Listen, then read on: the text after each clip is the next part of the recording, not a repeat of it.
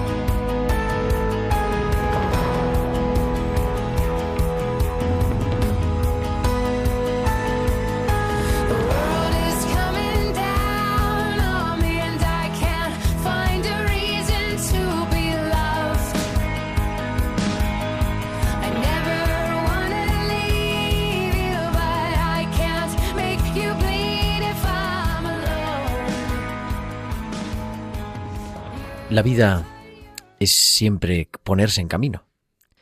Y el ponerse en camino es abandonar la propia seguridad. El ponerse en camino es dejar el bienestar, cargar con lo imprescindible y ponerse a seguir los pasos del Maestro. Esa es nuestra vida, que es una peregrinación. Pero en este tiempo de verano, muchos de los que nos escuchan se ponen en camino hacia los lugares santos. Y aquí, en España, tenemos la suerte de tener un lugar santo, en Compostela, la tumba del apóstol, el camino de Santiago. Seguro que muchos de nuestros oyentes han estado, han hecho el camino, o una parte. Recuerdan las ampollas en los pies, el cada vez que lo haces llevar menos cosas en la mochila, la alegría de encontrar a otros peregrinos, la experiencia de la fraternidad y el abrazar en la imagen del apóstol al primero que dio la vida por Cristo, al auténtico testigo, al auténtico maestro, el Señor de la historia. Pero, ¿y los enfermos? ¿Y los que no pueden caminar? ¿Y a los que les cuesta hasta vivir? También pueden ponerse en camino. También están llamados a seguir las huellas y ser peregrinos. Peregrinos en el día a día y peregrinos de Compostela. Hoy quiero que caigamos en la cuenta de que hay gente que hace esto posible, que es capaz de tirar de una silla, que es capaz de organizar toda la intendencia, que es capaz de soñar y hacer realidad el sueño, de incluso el que no puede moverse, ponerse en camino y peregrinar, como expresión de ese camino interior que Dios nos invita cada día a hacer. Hoy, en tiempo de cuidar, nos vamos a Santiago, nos vamos en el camino sobre ruedas con la Orden de Malta.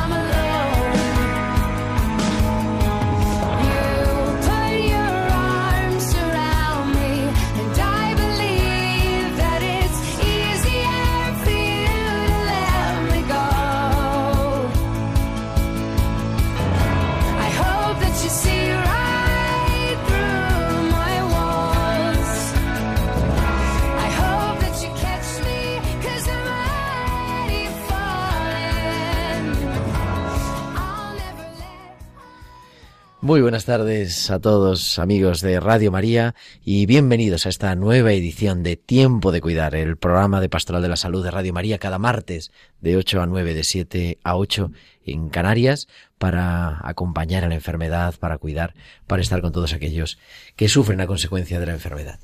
Tenemos el estudio lleno y lo, voy presentando, pero enfrente de mí está nuestra colaboradora Isabel de Miguel. Muy buenas noches, Isabel. Buenas noches, Gerardo. ¿Cómo va la vida? Bien, de momento bien. ¿Todo bien? Todo bien, Desde gracias la a semana Dios. pasada, todo en orden. Todo en orden de momento. Y al otro lado del cristal, nuestra graduada sobresaliente. Muy buenas tardes, Natalia Montero. Buenas tardes, Gerardo. Que ya saben todos nuestros oyentes, es famoso. Tampoco vamos a ya darle más publicidad al asunto del 9 en el trabajo fin de grado. Ah, Bueno, ya lo he dicho, pero bueno, bien está, que conste. Que mm, este programa, como decía al comienzo, ¿no? Nos queremos soñar con este que se llamaba Guau, pero ahora ya no. Ahora es Camino sobre Ruedas de la Orden de Malta. Hace, pues hace un mes, ¿no? Un mes y medio o algo así, nos acompañaban aquí en, la en el estudio desde la Orden de Malta, hablándonos sobre ese campamento en el Líbano, y se nos quedaba pendiente en el tintero una experiencia, pues aquí en España, ¿no? Que es ir al Camino de Santiago. Nos lo, nos lo van a contar. Pero queremos que nuestros oyentes, como siempre, nos escuchéis, pero que también eh, entréis en contacto con nosotros, que también os pongáis en comunicación con nosotros, Natalia. Pueden comunicar con nosotros con sus comentarios en nuestro correo electrónico tiempo de cuidar arroba y en las redes sociales en Facebook somos Radio María España y en Twitter arroba Radio María Spain y pueden publicar sus comentarios con el hashtag tiempo de cuidar. Y nos vamos a nuestra farmacia, a las píldoras de nuestra farmacéutica Inmaculada Castillo.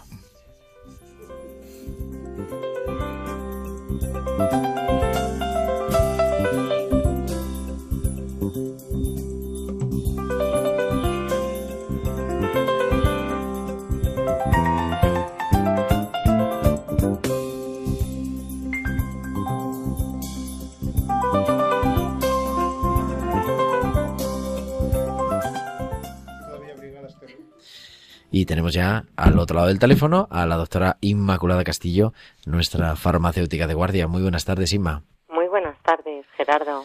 ¿Qué nos traes? ¿Qué píldoras nos traes hoy para llegar a Eh, Santiago? Pues bueno, eh, la Orden de Malta fue fundada en el siglo XI en Jerusalén. Eh, bueno, es una orden religiosa laica de la Iglesia Católica y fiel a su misión centenaria de servicio a las personas vulnerables y los enfermos, gestiona proyectos médicos, sociales y humanitarios en 120 países. Desde que la Orden de San Juan aparece en, el siglo XI, su vinculación al Camino de Santiago ha sido muy importante. Pocas realidades en Europa se adaptan mejor al carisma sanjuanista que la atención, cuidado y defensa de los peregrinos que de toda la cristiandad peregrinaban hacia Santiago de Compostela. Por ese motivo, todo el camino está plagado de encomiendas, hospitales e iglesias fundadas por la Orden para atender a los peregrinos. En los últimos años, los grandes maestres han convertido en tradición peregrinar junto a miembros de la Orden de hasta Santiago los años santos. En la actualidad, muchos son los motivos que hacen a cientos de miles de personas acudir a Santiago. Hay desde motivos turísticos, culturales, deportivos, pero sin duda la ruta jacobea es una peregrinación cristiana y así lo siguen viviendo muchos peregrinos. La Iglesia, a través de los cientos de kilómetros que recorre el camino, ofrece mediante sus muchas obras e instituciones atención material y espiritual al peregrino. La Orden de Malta sigue presente a través de distintos proyectos. Dos albergues de peregrinos, eh, uno de ellos en Pamplona, el albergue Cicur Menor, y el albergue Villalcázar de Sirga, que está en Palencia y que está adaptado para acoger a peregrinos en silla de ruedas. Y como comentabas, peregrinando sobre ruedas, pues se lleva a cabo gracias a que voluntarios de la Orden de Malta en España realiza durante el mes de agosto una peregrinación a Santiago que lo denomina un camino melitense a Compostela. Es un verdadero camino de Santiago, dado que se realiza en siete etapas, andando o rodando, un total de 110 kilómetros, mediante el camino francés a su paso por Palencia, León, Lugo y destino final la Catedral Compostelana. Y es melitense porque se acompaña y asiste a personas con discapacidad física, visitando distintas poblaciones y lugares relacionados con la historia. Este proyecto se lleva a cabo con unas sillas, la silla Joelet, no sé si lo digo bien, es una silla todoterreno con una sola rueda que permite a cualquier persona con movilidad reducida o con discapacidad practicar el senderismo y participar en carreras con la ayuda de al menos dos acompañantes, uno que va delante y otro que va detrás. Este método permite a 15 voluntarios y cuatro personas con diversidad funcional llegar a Santiago después de iniciar el camino en Villa Alcázar de Sirga. Y bueno, también cuenta con un puesto de socorro en la Catedral de Santiago, atendiendo pues a, las personas que finalizan la, la peregrinación. Pues es que nos ha quedado todo tan claro que ya no sabemos qué vamos a qué más vamos a decir, pero que nos toquen las campanas del móvil. Pero después de que les he dicho a todos que apaguen el móvil, pero el mío no. sonando. Eh, digo que nos ha quedado todo bastante claro, pero ahora vamos a profundizar en estas píldoras que Inma Castillo, como siempre, nos trae cada martes en Tiempo de Cuidar. Muchísimas gracias, Inma. Muy buenas noches. Nos escuchamos la semana que viene.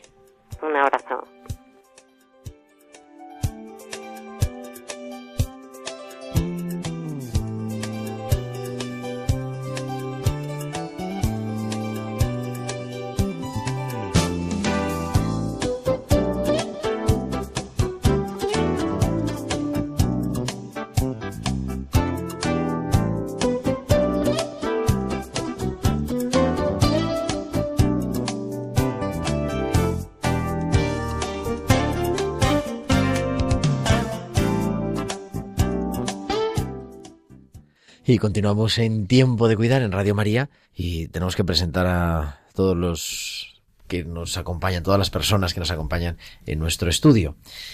Muy buenas tardes a Carlos Ortiz. Buenas tardes. Y a Carlos González. ¿Qué tal? Buenas tardes. Que son los responsables de este camino sobre ruedas de la Orden de Malta, ¿no? Eso es. ¿Y hace cuánto tiempo? Cuatro años sobre ahí, ¿no? Sí, cuatro, este es el cuarto verano. Este es el cuarto verano. Y está a la derecha de Carlos González, que también nos diga buenas noches por lo menos. Águeda de Diego, muy buenas noches. Hola, buenas noches. O buenas tardes, porque todavía es de día. Pero bueno, es, es que yo ya tengo la cosa de que es de noche, pero en realidad es por la tarde. Sí. Eh, que es farmacéutica y, Sí, y ha colaborado en un programa de Pastoral de la Salud que es Aló Doctor. ¿En dónde era Sí, bueno, más o menos. Pues eso fue en otro proyecto, eso fue en otro proyecto La Orden, que nos fuimos a Perú. Eh, nos lo pidieron nuestros hermanos de Perú, de la Asociación Peruana de la Orden de Malta, eh, porque lo habían pedido eh, las, unos tribus indígenas, no machiguengas, del distrito de, la- de Junín, y fuimos allá a construir unas iglesias. Siempre, como en la Orden, siempre hacemos todo paralelo a algún programa sanitario. Y llegamos allí a Pangoa, un pueblo ahí en medio de toda esta zona de tribus, donde podíamos dormir en un albergue. Nos dijeron que pasáramos muy desapercibidos, es una zona un poco peligrosa de narcotraficantes. Pero bueno, en lugar de pasar desapercibidos, lo que acabamos es haciendo un programa que se llamaba Aló Doctorcito todas las mañanas. Aló Doctorcito. Sí, y llamaban preguntando cosas muy curiosas. Y, y bueno, pasamos no muy desapercibidos, pero bueno. Bueno, un día, un día nos lo, nos lo cuentas también. Sí, se quedaron ellos con mucha envidia de lo que les contábamos de Radio María también allí, sí. Qué bien. Vamos a viajar hasta Santiago. Tenemos al otro lado del teléfono, nos atiende la delegada de Pastoral de la Salud de la diócesis, de la Archidiócesis de Santiago de Compostela, Nuria Vázquez. Muy buenas tardes, Nuria. Muy buenas tardes a todos. Muchísimas gracias por atendernos, porque mm, estás además, creo, clausurando un curso, ha tenido que salir en mitad de la clausura y todas estas cosas, pero es lo que tiene eh, la radio. Eh, claro, estos, mm, est- estos hombres y mujeres encomiables de la Orden de Malta se ponen a peregrinar hacia Santiago. Eh, Santiago, tú vives en Santiago, ¿no? Pues sí, sí, sí, vivo en Santiago, sí. No tienes que peregrinar, ya estás. no. Pero es un lugar, es una ciudad en realidad construida en torno al apóstol. Pues sí, la, la ciudad de Santiago pues crece en, eh, a partir del descubrimiento del sepulcro del, del apóstol Santiago, ¿no? Y, y el posterior desarrollo del, del camino de Santiago pues marca el, el crecimiento de la ciudad, claro. Y ahora, hoy en día, porque me imagino ahora mismo en verano, ¿no? Empieza un subidón de peregrinos. Que Pues no sé sí, si es, no sé si eh, incomoda, si... No, No, eh, ya desde, desde Semana Santa es cuando comienza el, el boom de, de, peregrinos, porque también luego hay varios puentes en mayo y, y siempre pues ya hasta octubre, ahora yo creo que hasta octubre, noviembre, pues ya se nota mucho movimiento. Y la verdad que vamos yo creo que, que en Santiago estamos contentos con los con los peregrinos y yo creo que la gente viene contenta del trato recibido. Yo creo que sí vamos yo desde luego siempre que he ido a Santiago he quedado muy contento del trato recibido tanto casi para quedarme allí. Pero bueno luego Claro. la cosa es más complicada. Eh, te decía claro llega gente de todo tipo de todas nacionalidades. Eso hace que la ciudad tenga mucha vida no Claro, también Sí. el llegar eh, personas con discapacidad, me imagino que no sé si es tan habitual. Bueno, pues eh, la verdad que últimamente yo creo que, que sí que está llegando eh, muchas personas con, con discapacidad. Leía en la prensa que eh, sobre 100 personas en, peregrinos en silla de ruedas están llegando eh, cada año. Es verdad que hay muchas asociaciones de tipo civil, de enfermos y familiares de enfermos, pues que consideran el camino pues como un reto, como dar visibilidad a la enfermedad, los problemas que tiene, los problemas de las familias y hoy en día yo creo que sí que, cada vez más pues mm, hay muchos enfermos, discapacitados que, que hacen el camino de, de Santiago. Bueno, pues vamos a enterarnos cómo hace eh, la Orden de Malta, que está desde, desde el comienzo casi casi en el Camino de Santiago. Pero bueno, queríamos viajar también para tener ese testimonio desde allí, desde la tierra del apóstol, desde Compostela, con Nuria y nada, que mucho ánimo con la Pastoral de la Salud en Santiago y te tenemos pronto en nuestro programa. Pues muchas gracias. Y la verdad decir que, que aunque es eso, que cada vez, como digo, hay más asociaciones civiles que de enfermos que peregrinan a Santiago, yo creo que es muy importante que haya asociaciones como la Orden de Malta y otras asociaciones de la Iglesia, pues que hagan un, un camino verdaderamente pues espiritual y, y religioso, ¿no? Acompañando a los, a los enfermos desde la fe. ¿no? Nuria Vázquez, delegada de Pastoral de la Salud de la Archidiócesis de Santiago. Muchísimas gracias. Buenas tardes. Muchas gracias a vosotros. Hasta luego. Los Carlos, aquí es muy fácil el nombre, no se te, no se olvida. Asentían, ¿no? Esa, A mí me sorprende 100, porque claro, lleváis cuántos, cómo organizáis vosotros el, el, el camino. Dice Carlos Ortiz tiene que hablar primero. Bueno, eh, nosotros solo llegamos a cuatro discapacitados y físicos. Eh, queremos que sean solo físicos para que vivan el camino, se enteren de, de todo lo que hacemos, de- del tema espiritual, que, que vean los monumentos, que, que, que vivan realmente el camino. Entonces, eh, pedimos que solo sean discapacitados físicos, mm, usuarios de sillas de ruedas. Y vamos solo a cuatro, pues porque como han dicho al principio, pues las sillas de Oret hay que llevarlas entre dos y otros, luego otros dos a su izquierda y derecha, que además, bueno, de vez en cuando se van turnando, porque si no, entre dos personas, pues hacer los 15 kilómetros que vamos a hacer al día es imposible, ¿no? Porque no es una silla de ruedas normal, ¿no? Digamos, yo no he visto la foto, por lo, pero por lo que decía Inma, No, eh, esto fue lo primero que nos dimos cuenta el primer año, ¿no? Que quisimos peregrinar con un- sillas de ruedas normales, ¿no? Pensando que, que a estas alturas del siglo XXI, pues el Camino de Santiago tenía que estar ya requete adaptado. Y en el primer año, ¿verdad, Carlos? Nos dimos Sí. un poco de, de narices con la realidad y realmente no se puede hacer el Camino de Santiago con una silla de ruedas normal. Entonces eh, apareció este modelo de silla, que es una patente francesa, que en que la persona, el peregrino con discapacidad, pues va como flotando, ¿no? Sobre una silla de ruedas que solo tiene una rueda, con lo cual ofrece una resistencia mínima y te permite salvar cualquier tipo de bache, de piedra, de, de- de terraplén o lo que sea. Es verdad que la persona que va en la silla eh, se queda eh, absolutamente en manos de, de los porteadores, pero esto permite hacer etapas que de otra manera sería completamente imposible. claro, porque tiene que ir por lo menos dos, uno delante y uno detrás. Y, y el relevo, como decía Carlos. Y el- claro, porque van dos que van agarrando la silla con las dos manos, ¿no? Exacto. Es Sí, Vamos a ver si podemos poner. Uno por delante y otro por detrás, sí. y, y dos a los lados que luego se turnan, claro, porque es- no es como, como caminar tú solo con tu mochila, claro, estás llevando eh, a una persona y el peso de la silla en sí, que, tam- que también pesa. Vosotros lo habéis hecho. Sí, claro. Cuatro. Todos los años, sí. Todos los años. Sí. ¿Cuándo es? ¿Cuándo es la fecha? no, no se sabe. Sí. Eh, Este año lo vamos a hacer del 1 al 9 de agosto. Del 1 al 9 de agosto. Sí. Saliendo de Villa, Villalcázar de Sierra. Villa, que es el lugar. Porque es un, un albergue propio de la orden. Sí. Sí, es el albergue municipal que hace tres años se firmó un convenio con el Ayuntamiento de Villalcázar para que eh, cedieran la gestión a, a la Orden de Malta, que se ha ocupado de hacer una pequeñita obra para convertir toda la parte baja del albergue en, en un sitio accesible. Y van. Bueno, vais vosotros dos. No sé si va Águeda también.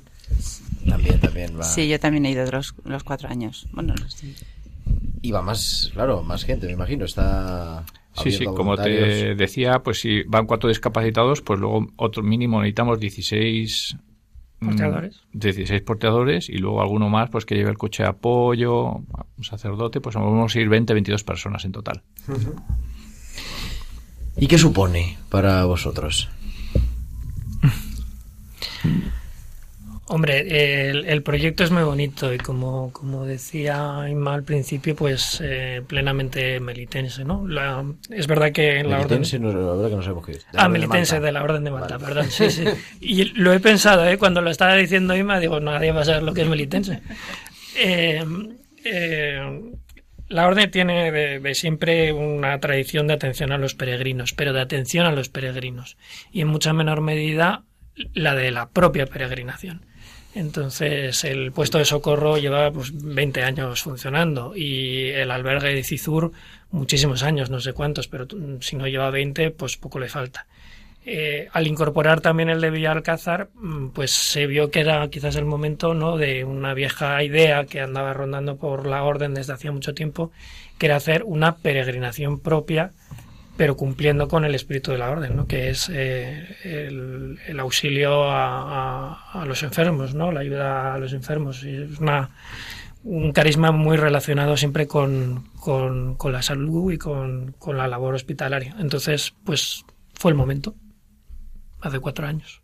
¿Cómo se os ocurrió? ¿Os ocurrió? Vosotros estáis en, en- No, no, como te decía Carlos, es una idea que ha estado rondando muchos años por muchos caballeros Claro, y sí, voluntarios de la orden, pero sí, un día nos, nos reunimos y dijimos, vamos a hacerlo y, lo- y ya está. Y, y nos Y al pusimos, principio sí, por buenas.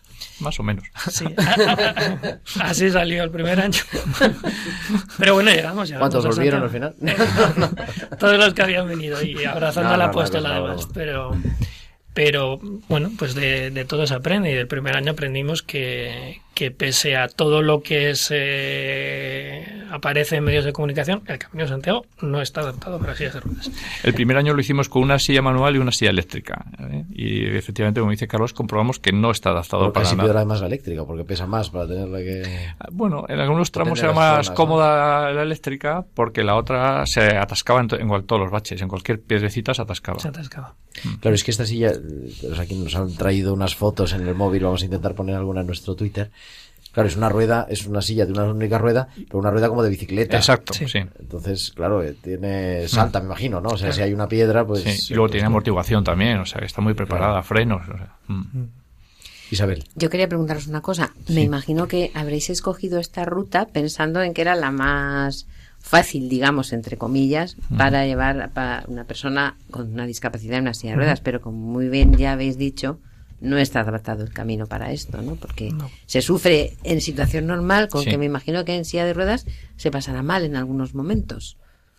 Sí, a ver, el, Las subidas o bajadas, los Sí. riachuelos esos que hay que cruzar, eso Eh, las etapas están escogidas en base a, a varias cosas. La primera era que como eh, estrenábamos, entre comillas, el, el albergue de Villalcázar de Siga recién adaptado, eh, el primer requisito era que había que salir de Villalcázar. Que Villalcázar está eh, en Palencia, o sea, a 300 kilómetros de Claro. Santiago.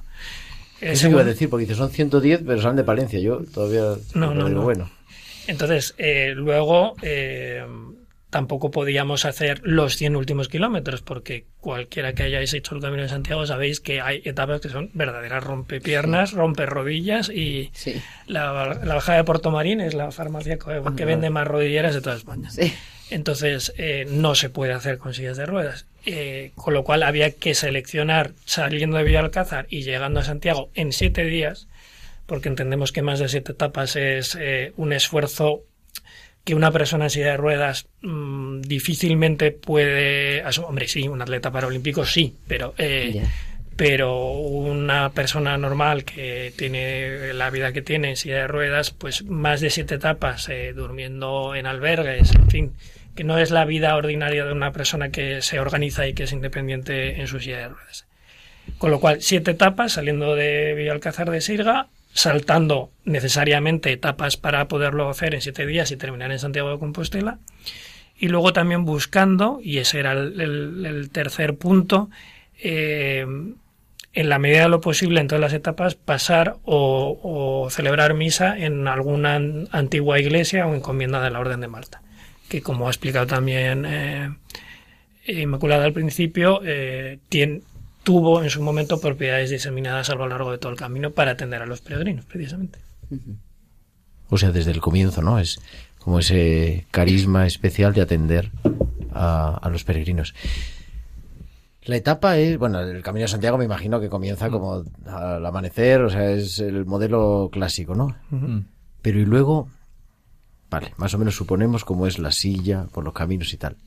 Y al llegar a los sitios, la noche, Sí, ese es otro asunto, sí, porque además eh, lo, de lo que decía Carlos, luego tampoco todos los albergues están adaptados, o sea, también tenemos que ir a albergues que están adaptados para personas con discapacidad, con lo cual tenemos que dormir dos y tres noches en el mismo albergue, con lo cual también eso nos obliga a hacer mucho movimiento de coche, de ir, volver, ir, volver.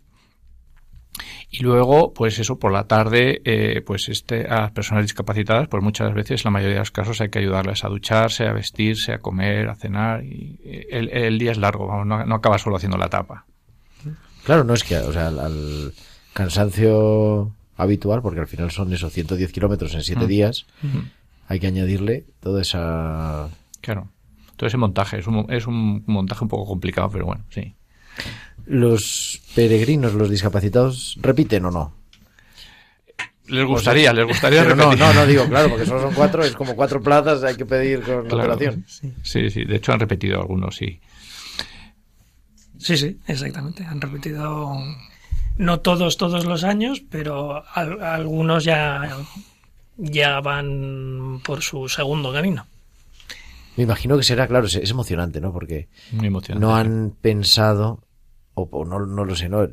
Hemos tenido hace, pues hace unos días, hace tres o cuatro programas, eh, vinieron a contarnos de la hospitalidad Jesús de Nazaret que hacen la peregrinación a Tierra Santa con, con, personas con discapacidad, ¿no? Y una de las cosas que a mí me llamaba más la atención, nos decían, ¿no? Dice, claro, es que la gente nunca pensaba que podía ir a Tierra Santa. Me imagino que esto es lo mismo, ¿no? Es gente que dice, nunca pensaba que podía hacer el camino de Santiago. Exacto, sí, sí. Tan lo mismo, tan lo mismo que, que Araceli, que viene con nosotros también, también va a Tierra Santa. Y ha ido dos veces al Camino de Santiago. Sí, sí, sí. Y, va a venir por tercer año esta, o sea que no, sí. sí, ¿Y qué supone para ellos? A nivel, me refiero, no solamente, bueno, que les hace ilusión, ¿no? Pero también de como de peregrinación, de, de camino espiritual. Sí, sí, para nosotros todos somos peregrinos, tanto unos como otros, porque unos tenemos unas capacidades físicas, pero otros tienen unas capacidades espirituales. Ellos, de hecho, casi nos enseñan espiritualmente a nosotros, ¿no? Y, y como eso, como todos somos, todos somos peregrinos y ellos, bueno, pues ven que, que eso que pueden ir haciendo el camino, que nos ayudan de, de, su, a su, de su forma, eh, pues a, superar las etapas, a animarnos, a, transmitirnos su fe y, luego, bueno, sobre todo cuando llegan a Santiago y, la misa y el abrazo al santo es un momento muy, muy bonito. Para ellos también es un sacrificio importante renunciar a su independencia, ¿eh? en el sentido de que lo que os comentábamos, que la Yolette es una silla en la que ellos se ponen en manos de los porteadores y tener en cuenta las dificultades diarias y los logros y el logro que supone para mucha gente que está en silla de ruedas el tener una independencia real y total que la tienen muchos de ellos no van a trabajar conducen lo que sea. Y, ellos también hacen ahí un sacrificio renunciando a su a su grado de independencia que tanto les ha costado en muchas ocasiones alcanzar para ponerse en manos de otros que somos nosotros incautos. De hecho, ahí, mm, si puedo intervenir un momentito. Eh, Puede intervenir todos los momentos que quieras, Águeda de Diego. Eh, ahí es cuando aprendes muchísimo de ellos, porque cuando termina la etapa, que estamos todos agotados, tanto ellos como nosotros, eh, claro, ellos ya. Mm, van a su silla, les cambiamos de la yoleta a su silla. Claro, porque eso iba a preguntar justamente, hay que llevarlo a otra silla también. Claro, por eso es la furgoneta y un equipo también de limpieza, montaje y desmontaje de yolet eh, que suele ser Don Manuel Fanjul el que lo, dirige, con hay algunos ayudantes, y entonces cuando empiezan eh, estamos todos agotados y ellos en ese momento eh, siguen dejándose en nuestras manos porque viéndonos agotados sufren muchísimo mm, viendo que tenemos que ducharles, que cambiarles, bueno, es que es una confianza absoluta, una sencillez con la que se dejan querer y cuidar para que nosotros, al fin y al cabo, desarrollemos nuestro carisma hospitalario. Y entonces es mm, sufren muchísimo por nosotros y, que no, que no te preocupes, que no pasa nada, que, que, que, aunque esté molida, estoy encantada ayudándote a cambiarte el pañal o a lo que haga falta, pero es una sencillez la que, con la que viven el sufrimiento del camino y el sufrimiento de que luego les tengamos, mm, es que os seguimos dando trabajo, nos dicen. Y aprendes un montón de ellos cada minuto del día, vamos, y ellos de nosotros también.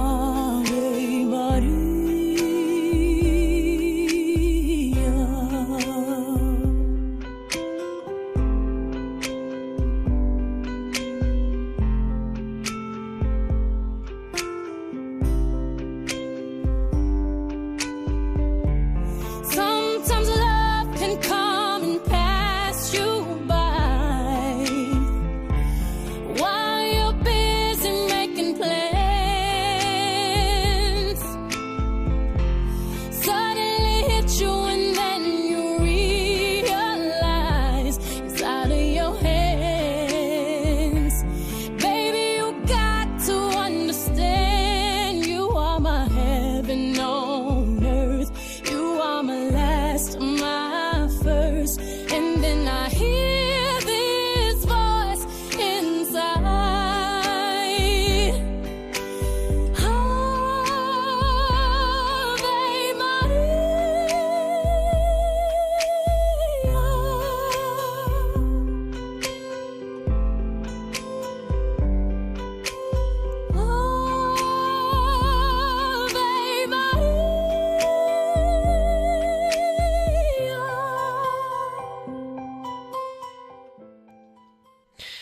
Continuamos en Radio María en Tiempo de Cuidar. Estamos peregrinando a Santiago con el camino sobre ruedas de la Orden de Malta y ha llegado el mecánico, es el, no es el mecánico, es el capellán mayor de la Orden de Malta en España, don Manuel Fanjul. Muy buenas noches, Manuel. Buenas noches, Gerardo. Pero te tienen de jefe de mecánica de las Jolet, ¿cómo es? Casi todo es verdad menos lo de jefe. el mecánico, directamente. Eso es, hacía falta alguien que madrugara por la mañana y fuera a preparar las sillas antes de empezar el camino. Y como los curas nunca tenemos nada que hacer, pues me ha caído ese encargo desde el principio, pero es parte de, de la preparación de la jornada, sí. e ir celebrando la Eucaristía en las diferentes iglesias que han pertenecido ¿no? a lo largo de la historia al orden de Malta.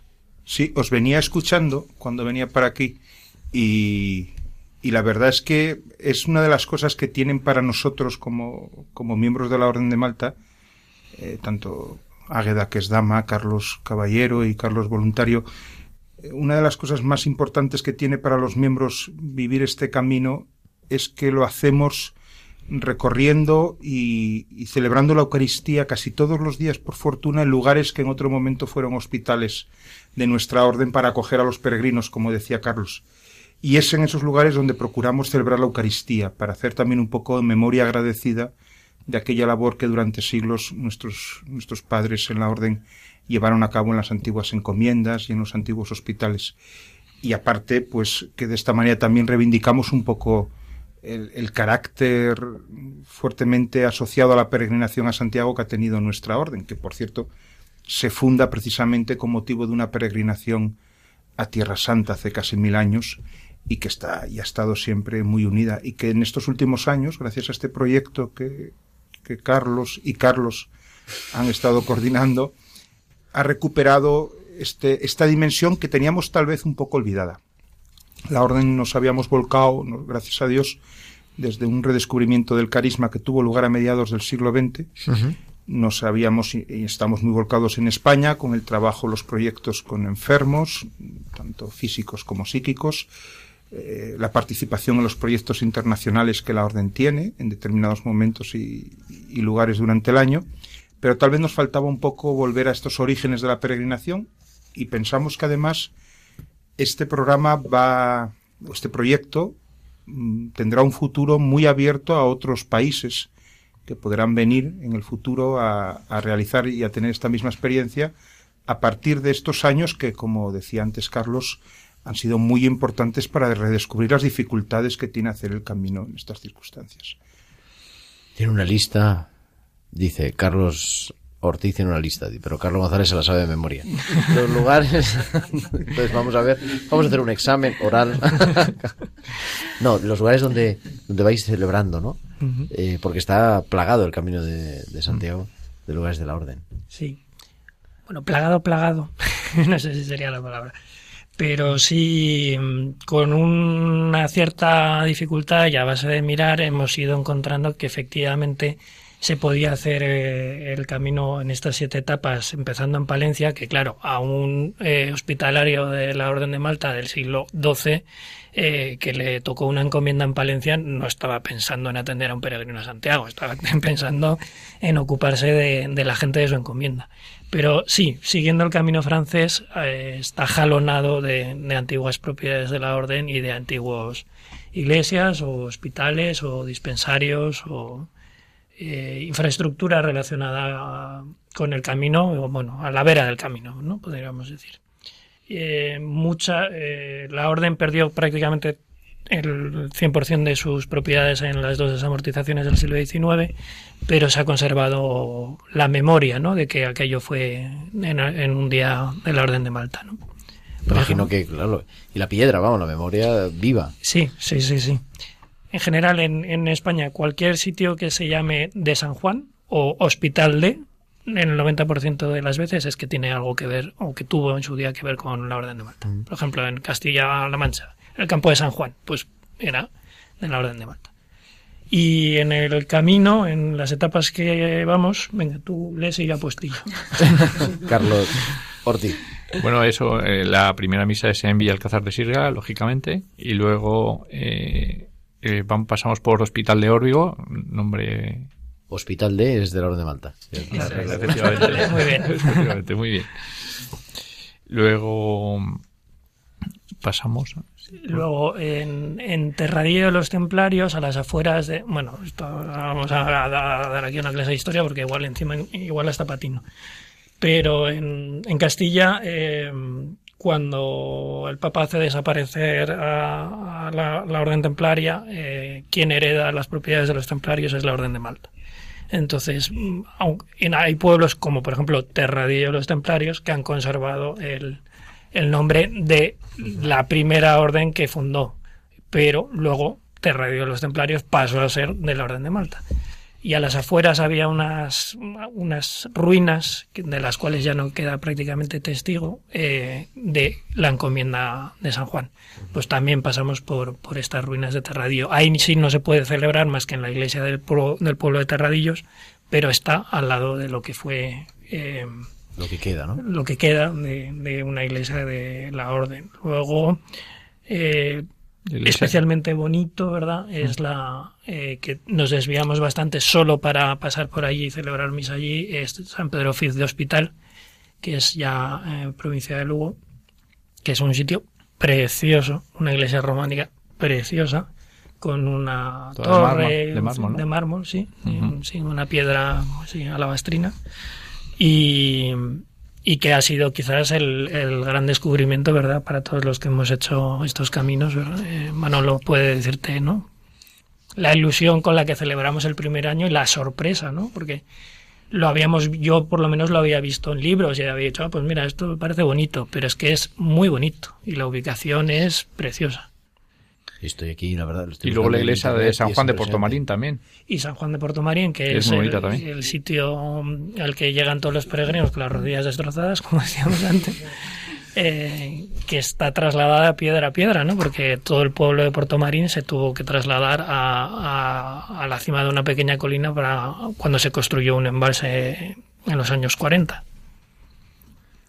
Y la iglesia de Portomarín, que es una- un ejemplo perfecto de iglesia fortaleza, es eh, quizás la encomienda más, más llamativa y más conocida ¿no? de- del Camino de Santiago. Y ya no nos quedan días. Luego ya la catedral. Eso, bueno, claro, queda, queda lo mejor, ¿no? Llegar a Santiago. ¿Mm? ¿Cómo es la llegada a Santiago? Uf, una pasada. La llegada a Santiago es una pasada. Sí, es, es, es impresionante. Eh, primero por cómo estamos nosotros de emocionados, como todos los que llegan. Ahí no hay diferencia. Pero la verdad es que cuando entramos en la en la Plaza Lobradoiro con las sillas, eh, nos uniformamos, nos ponemos guapos y, y, y entramos, eh, bueno, nos podéis imaginar. Sacamos la las gente, banderas también. Las banderas, nuestra bandera hospitalaria, la bandera de España, y nos podéis imaginar la gente, bueno, cómo nos aplaude, mm, cómo nos dan la enhorabuena. Bueno, eso es, ya empezamos ahí a llorar, me pongo a llorar yo otra vez, y luego ya nos ponemos de cara al, al apóstol a- y, y rezamos para dar gracias, y entonces empezamos a abrazarnos y ya seguimos hasta hoy todavía abrazándonos. Y, y también subir las... ay, ¿Cómo se llaman las La, sillas? la empezamos. Las Ah, violetas. Las violetas hasta el apóstol. Bueno, con la Yolet llegamos hasta el altar mayor, Eso es. porque teniendo en cuenta que Carlos, además de coordinador, vela por el patrimonio nacional, pues no nos permite subir con las Yolet a abrazar al apóstol. Vamos, si, cada- si quiero seguir trabajando en esto. Lo propusimos, pero no nos dejó. Algo que resulta especialmente significativo de hacer el camino con la Orden de Malta es que los peregrinos no solamente llegan a Santiago, sino que consiguen abrazar al apóstol. Algo que es fruto, desde luego, de la generosidad del cabildo y del personal de la catedral, que nos permiten quedarnos después de que cierran la catedral a puerta cerrada porque el tiempo que se tarda en subir y bajar a los cuatro enfermos obstaculizaría el abrazo al apóstol del resto de peregrinos, por tanto sería imposible llevarlo a cabo en un tiempo, en el tiempo de la catedral abierta. Y tenemos la bendición, no sé si decir esto me va a traer alguna complicación, pero lo cierto es que con la, con la caridad del cabildo y del personal de la catedral, todos los años nos hemos permitido, después de que la catedral cierra y tras la misa del peregrino, poder subir como Dios nos da a entender y nuestras espaldas soportan a, nuestros señores al, abrazo con el apóstol y pues si especialmente para nosotros eso es- nos llena de satisfacción, hay que imaginarse también a estas personas que no solamente han podido hacer el camino, sino que pueden abrazar al apóstol. En este sentido, nosotros siempre lo, lo intentamos vivir un poco como aquellos personajes que tienen a un amigo paralítico y quieren llevárselo a Jesús para que lo cure, ¿no? Y no puede, el paralítico no puede, porque hay mucha gente y no le dejan entrar.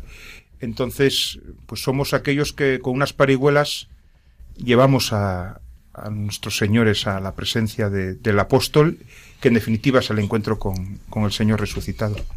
Algo que, que sería, me gustaría decir, es que en toda esta experiencia, como la de cualquier persona que hace el camino, pero por tener que vivir tan pendientes de ellos, uno puede compartir el camino que hacen los demás de una manera más intensa. Antes lo decía Carlos Ortiz.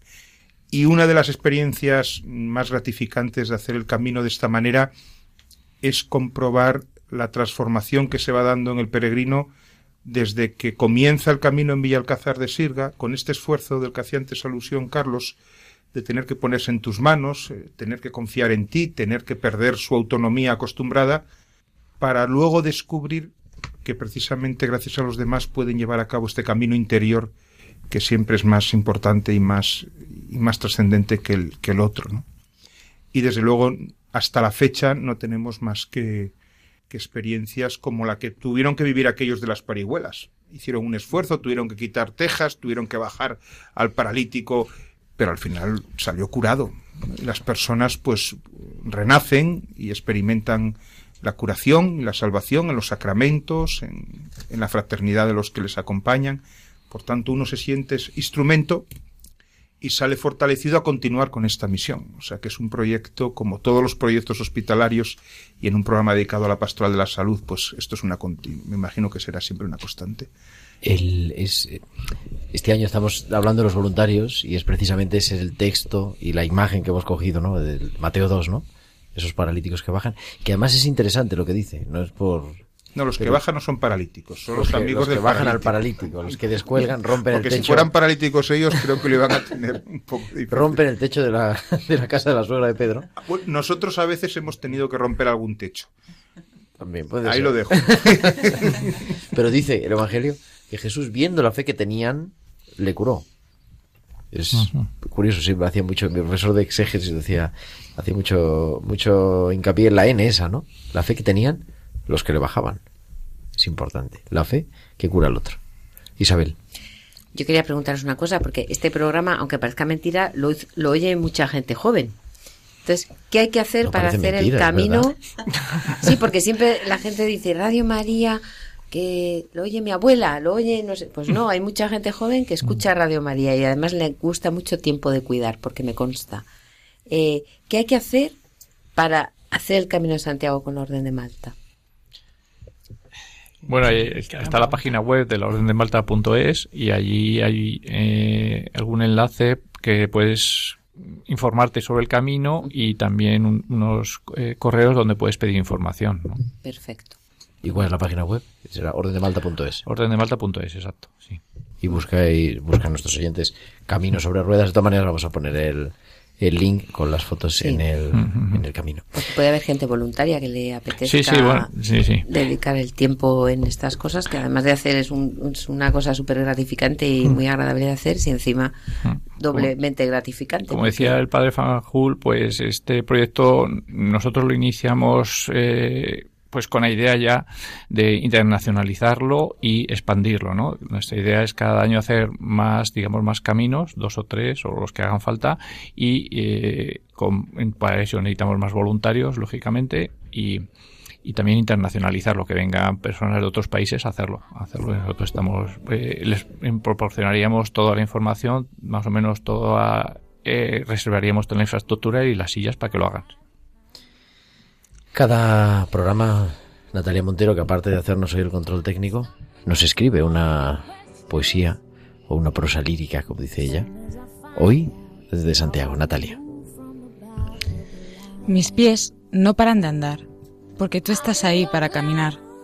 Pongo rumbo a este viaje para sentirme feliz y en paz de ahora en adelante. Este camino será parte de mi vida y lo recordaré con gran alegría. Si estamos todos juntos, se nos hará más fácil. Por eso, te tiendo mi mano para que me oigas, por el camino de la vida.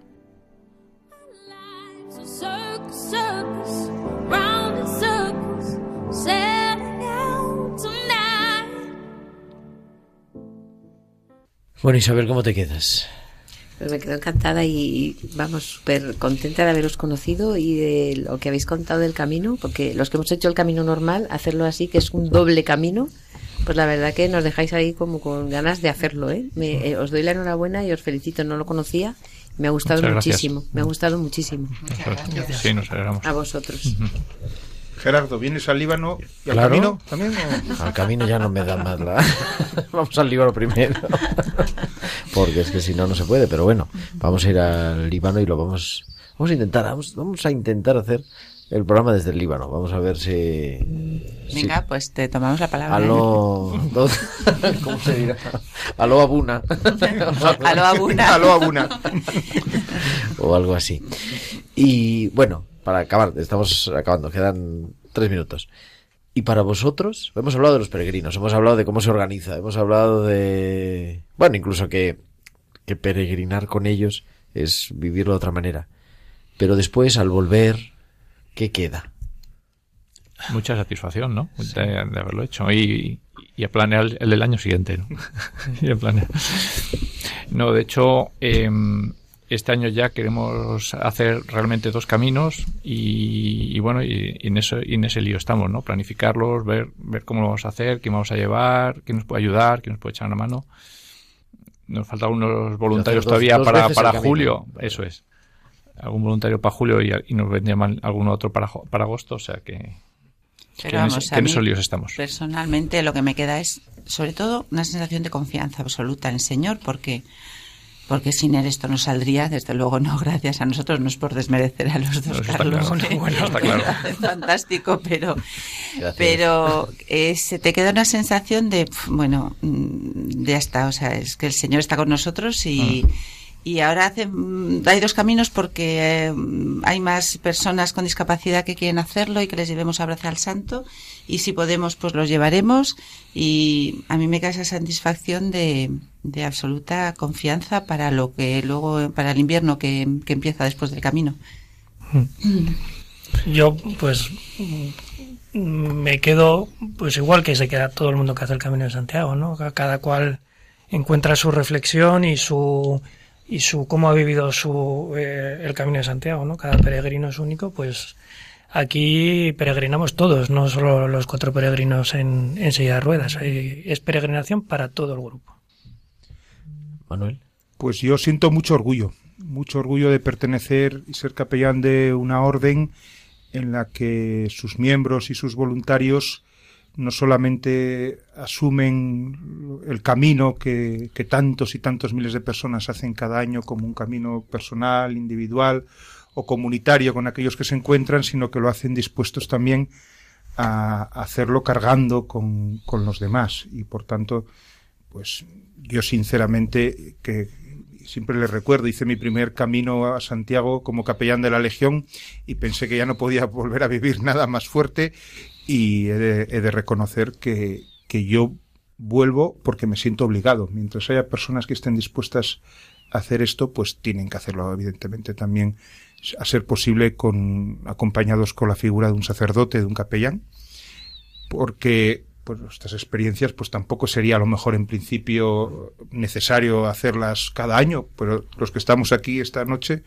pues todos hemos hecho todas las ediciones hasta el momento, pero yo creo que con el mismo sentimiento, ¿no? Y, eh, y acompañar también a los que comienzan como voluntarios, porque no es fácil llevar a cabo este tipo de camino, y por tanto mi mayor sentimiento es de orgullo, de orgullo de una orden que eh, se va redescubriendo continuamente en sus orígenes, en su carisma, y va dando respuestas a realidades pues que eran impensables. Antes eran ellos los que estaban quietos en un hospital esperando a que pasaran los peregrinos y ahora aquí nos tienes llevándolos nosotros de etapa en etapa. Me parece que es un es también un signo de que el Espíritu Santo sigue soplando incluso en la orden de Malta. Suena nuestra sintonía. Eso quiere, eso quiere decir que Natalia nos dice que estamos llegando al final. Pero bueno, se nos quedan cosas en el tintero. Pero sobre todo me- yo os emplazo a, pues no sé, a septiembre a la vuelta. Aunque aunque sea un día por teléfono de cinco minutos nos digáis, hoy hemos conseguido hacer y este año hemos ido con ocho, con ocho personas con discapacidad. Ojalá, sí. Carlos Ortiz, Carlos González, muy Gracias. muchas gracias, muy buenas Gracias. tardes. Muchas gracias, Gerardo. Águeda de Diego también, muchísimas gracias. Gracias a ti, nos vemos en Líbano. El Líbano. Nos vemos. Manuel Fanjul, capellán mayor de la Orden de Malta en España, muchísimas gracias, muy buenas noches. Muchas gracias, Gerardo, siempre. Gracias a Natalia Montero en el control y muchísimas gracias Isabel de Miguel y hasta la semana que viene. A ti, Gerardo, buenas noches. Y a todos vosotros, queridos oyentes de Radio María, nos encontramos la próxima semana, el martes, a las 8 de la tarde, a las 7 en Canarias, en Tiempo de Cuidar. Hasta entonces, que seáis muy felices. Un abrazo de vuestro amigo el diácono Gerardo Dueñas.